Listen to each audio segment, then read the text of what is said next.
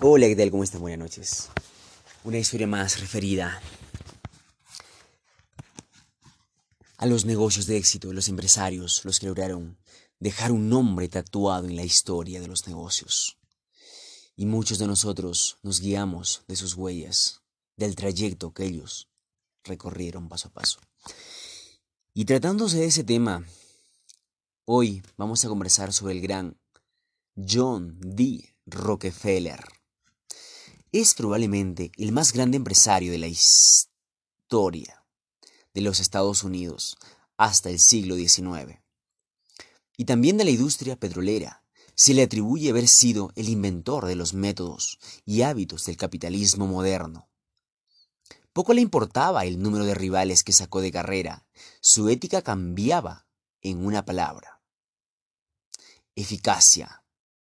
Así era John D. Rockefeller. Cuando a mediados del siglo XIX la lámpara de petróleo se perfeccionaba y su uso se extiende por los Estados Unidos, surge la figura de Rockefeller para, junto con otros socios, fundar la Standard Oil Company, hoy ExxonMobil.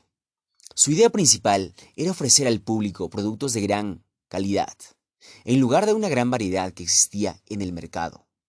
También quería adquirir el control progresivo de todo lo que tenía que ver con el petróleo, desde la exploración hasta la venta, pasando por el transporte y el refinado, con el fin de no ser víctima de ningún medio de presión. Sus planes incluían además racionalizar la producción y el mercado del petróleo, utilizando para ello todos los medios posibles, incluidos los violentos. En su vida tuvo un código que siempre lo aplicó, disciplina, orden y un sentido estricto del deber y el haber. Con estos principios pudo obtener su primer millón de dólares a los 31 años. Dos décadas después serían 100 millones y al comenzar el nuevo siglo alcanzaría los mil millones de dólares. La presión de la opinión pública y de sus consejeros, dicen unos, le provocó un remordimiento tardío, dicen otros, le impulsó hacia finales de su vida a utilizar parte de su inmensa fortuna a la creación de diversas fundaciones de beneficencia. Rockefeller fue lo que algunos llaman un ejecutivo de combate. Probablemente el único que leyó en su vida fueron libros de contabilidad, manuales que lo acompañarían desde los 16 años cuando ingresó al trabajo, a un estudio contable donde ganaba 600 dólares anuales. Magnífica, magnífica la historia de gran John D. Rockefeller.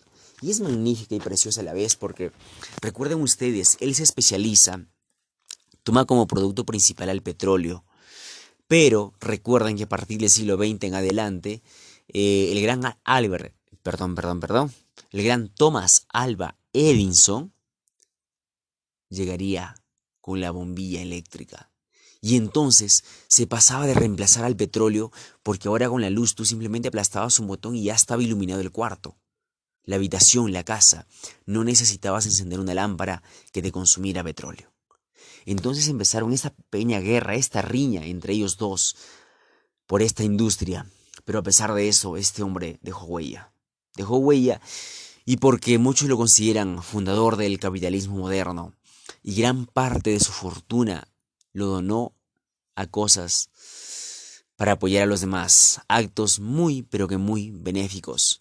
Muchos dicen la gran diferencia entre los socialistas y los capitalistas son los que los capitalistas, muy aparte de dejar dinero, de dar trabajo a la gente, apoyan a causas muy buenas y no solamente diciéndote deseo que te vaya bien o felicitaciones, sino que económicamente.